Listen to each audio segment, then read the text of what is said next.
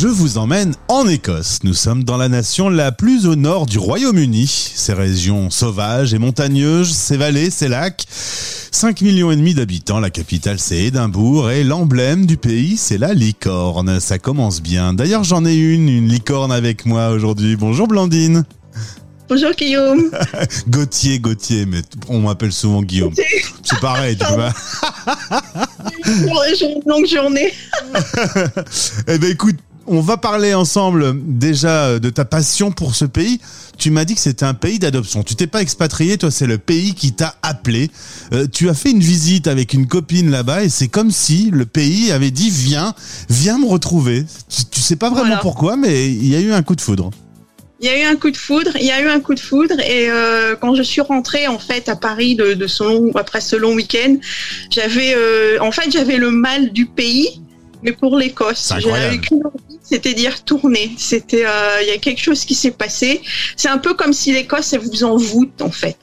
C'est quelque chose que j'ai entendu plusieurs fois euh, avec d'autres expatriés français vivant ici. C'est on, on, se fait envoûter en fait par le pays. Tu es originaire, tu es originaire de Bretagne, euh, au nord de Brest. Tu vas euh, assez jeune euh, vivre à Paris. Et là, tu te dis, fille unique, je vis chez papa, maman, va bien falloir que ça s'arrête un moment. comme tu as eu ce coup de foudre, ben, tu vas décider de changer de vie. Et à 26 ans, c'est la grande aventure. Ça va commencer par l'Irlande pendant un an, puis ensuite, tu vas t'installer en Écosse. Est-ce que tu sais pourquoi il y a eu ce coup de foudre comme ça? Est-ce que c'est les Est-ce que ce sont les gens euh, T'as as pu euh, répondre à cette question?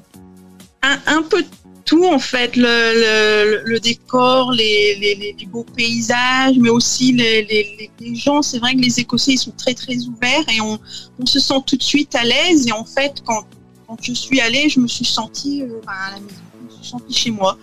Voilà, c'est la langue est différente, mais euh, mais on s'y habitue, on s'y habitue et, surtout les Écossais sont des, sont des personnes très patientes, donc ils prendront le temps de vous écouter et euh, ils répéteront, ils n'hésiteront pas à répéter 5, 6, 7, 8 fois si vous n'avez pas compris. Ton anglais n'était pas très bon au début.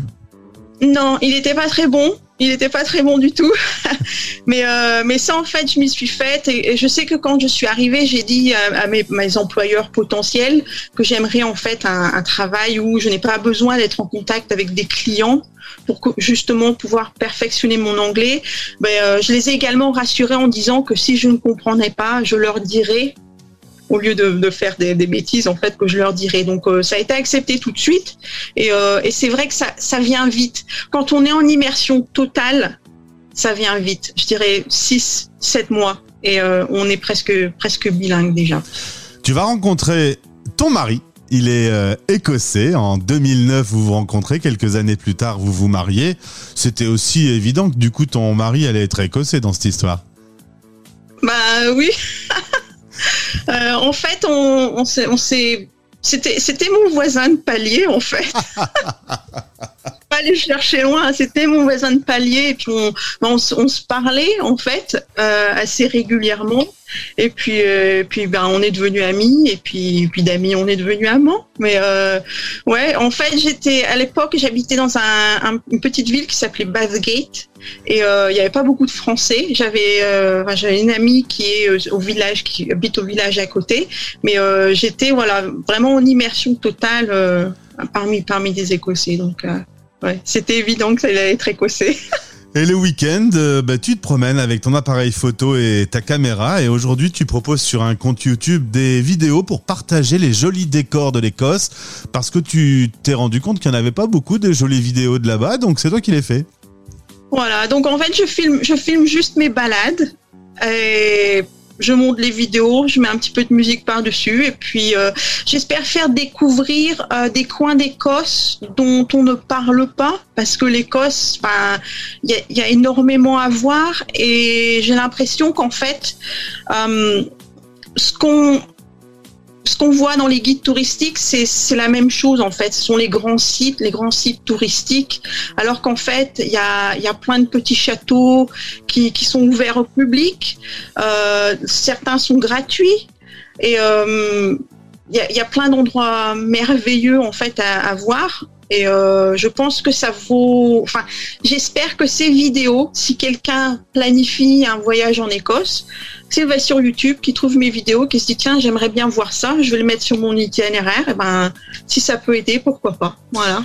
Alors tu nous racontais un truc rigolo aussi, on enregistre cette interview, nous sommes le 7 janvier 2022. Euh, les 1er et 2 janvier étaient fériés, mais comme cette année il tombait un, samedi et un dimanche, eh bien l'Écosse vous offre le lundi et le mardi. Voilà, c'est une technique qui est courante pas seulement en Écosse mais au, Royaume-Uni, c'est que si les jours fériés tombent ou un samedi ou un dimanche, en fait c'est répercuté sur le lundi qui suit. Voilà.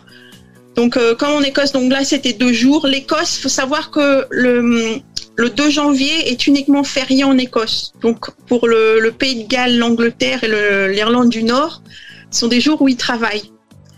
Euh, mais ces autres pays ont leur des jours fériés qui sont propres à eux également. On a des on a des jours fériés qui sont communs avec le reste du Royaume-Uni, mais on a chaque nation constitutive du Royaume-Uni du Royaume-Uni ont également leurs jours fériés à eux. Donc je sais que le 2 janvier, c'est un, un, jour férié en Écosse. Donc du coup, on s'est retrouvé avec le lundi et le mardi. Voilà. Du coup, euh, tes parents aujourd'hui euh, bah, viennent aussi un petit peu visiter. Ta maman a même presque envie de s'installer en Écosse. Tu lui as donné le goût aussi. Voilà, ouais. J'espère que ce sera possible. Enfin, avec le Brexit, il faut voir comment euh, comment ça se passe. Mais je sais qu'elle aimerait bien venir s'installer. Est-ce que ça a changé ton quotidien, le Brexit? Il y a eu des changements entre l'avant et l'après-Brexit? Il y a eu des changements. En fait, ce qui s'est passé, c'est que comme ça fait longtemps que je suis ici, quand le quand le référendum a eu lieu en 2016 et qu'en fait ils ont voté pour la sortie de, l'Union européenne, euh, je me suis dit qu'est-ce que je fais? Et euh, donc j'ai réagi tout de suite. Et en fait, comme j'avais assez de J'étais en, en, en, Écosse depuis assez longtemps. J'ai tout de suite fait une demande de résidence permanente, de, de résidence euh, permanente. Mmh. Euh, et, de là, comme je suis mariée avec un Britannique, dès que j'ai eu la résidence permanente, j'ai pu faire la demande de, nationalité, en fait. C'est la seule chose où quand on est marié à un Britannique, on n'a pas besoin d'attendre un an, on peut faire la demande tout de suite. Ah, mais ça, c'est la seule, euh, le seul petit plus que ça nous donne en fait. Être marié à un Britannique ne vous donne pas automatiquement la nationalité. C'est-à-dire qu'en fait, en faisant la demande de nationaliser. Ils auraient très bien pu dire non. Et puis dernière petite chose, euh, je viens de lire que le Parlement écossais venait de gracier 3000 sorcières qui avaient été exécutées. Il y a autant de sorcières que ça en Écosse? Ah, Je ne sais pas s'il y a vraiment des sorcières, mais euh, L'Écosse, comme tous les pays d'Europe, à un certain moment a fait la chasse aux sorcières et euh, je sais que bon, les, la manière dont certaines femmes ont été exécutées était assez, euh, assez atroce, on va dire. Euh, je sais que les Écossais vous diront sûrement, est-ce que vous savez pourquoi le, le, Princess Street, dont le jardin de Princess Street est, aussi vert, l'herbe du jardin de Princess Street est aussi verte, c'est parce qu'à l'époque, en fait, c'était un, c'était un lac et il était dit qu'en fait, ces sorcières, si une femme était accusée de sorcellerie. Elle était arrêtée, ligotée et euh, jetée dans le lac. Et en fait, si elle mourait donc noyée dans le lac, c'est que bon, il s'était trompé, que c'était pas une sorcière. par exemple elle arrivait à se défaire de ses liens et à remonter, à sortir vivante, eh ben c'était la preuve que c'était une sorcière et donc elles étaient exécutées. Donc euh... sacrée histoire sacrée histoire. Mais euh, oui, je sais que je sais que l'Écosse en ce moment, euh, ils, ils, sont en train de passer par un, une phase. Je pense que ça a été euh, déclenché par le mouvement Black Lives Matter, où en fait ils, ils regardent à leur, ils regardent leur histoire et leur passé, et ce qu'ils ont pu faire, et en fait ils se, ils se remettent en cause en fait. Je vous invite à visiter Parole d'expat Écosse. Il y a une chaîne YouTube, il y a le compte Instagram, vous y retrouverez ces jolis décors. Euh, c'est vraiment très beau. On est vraiment dans, dans, dans tout cet imaginaire écossais, ces grandes prairies, ces bâtiments, ces vieilles pierres, etc. C'est un très joli compte. Bravo pour tes photos. Et puis tu reviens quand tu veux. merci beaucoup. Merci beaucoup pour l'invitation. à bientôt. À bientôt. Bye.